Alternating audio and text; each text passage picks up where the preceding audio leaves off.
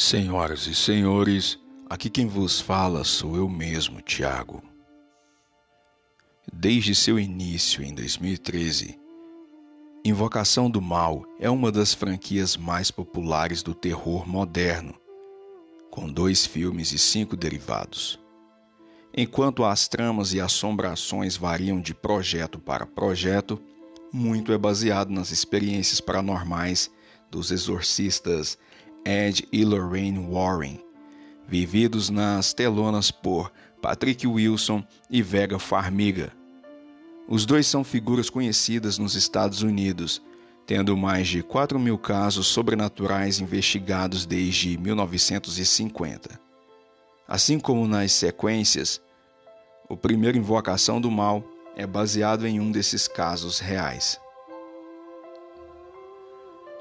A trama do longa é especificamente inspirada na história da família Perron. Segundo os relatos, o casal Roger e Caroline Perron compraram uma propriedade antiga em Rhode Island durante o inverno de 1970.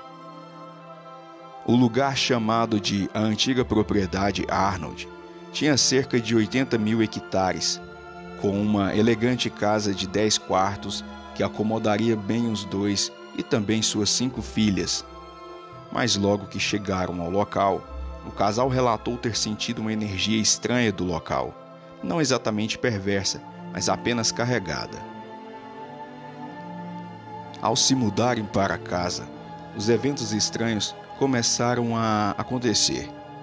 Primeiro, as meninas mais novas acordavam os pais na madrugada chorando por ter ouvido vozes de supostos fantasmas enterrados nas paredes.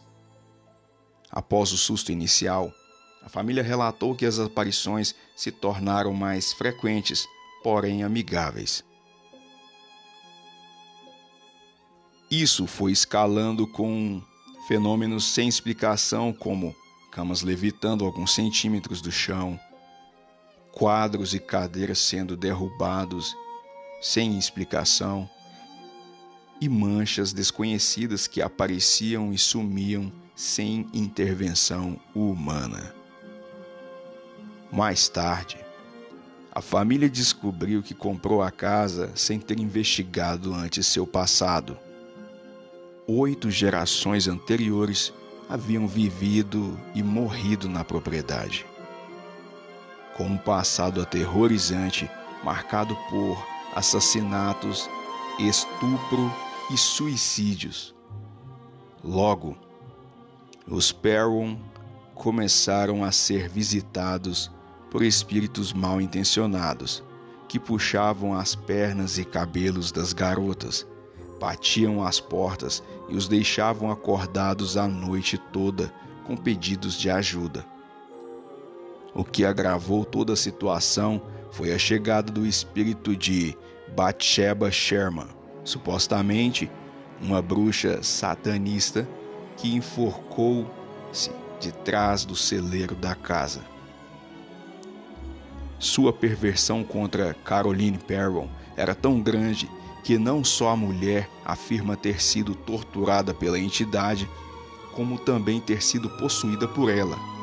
E é aí que os Warren entram em cena. O casal de exorcista foi chamado para a propriedade, onde conduziram diversas sessões espíritas e exorcismos para lidar com as forças do mal. Andrea Perron, uma das filhas, chegou a escrever um livro sobre sua experiência na casa, descrevendo o exorcismo de sua mãe. Assim, ela disse: a noite em que pensei ver minha mãe morrer foi a mais aterrorizante de todas. Ela falava com uma voz que nunca ouvi antes, e alguma força que não é deste mundo a arremessou por mais ou menos seis metros para o outro quarto. Assim ela relatou em seu livro House of Darkness, House of Light, escrito em 2011. Diferente dos filmes, a presença dos Warren só piorou as coisas. o casal não conseguiu expulsar os espíritos raivosos e a família Perron abandonou a antiga casa Arnold em 1980.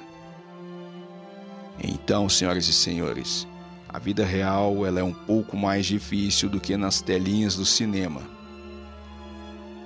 Muito obrigado e até a próxima.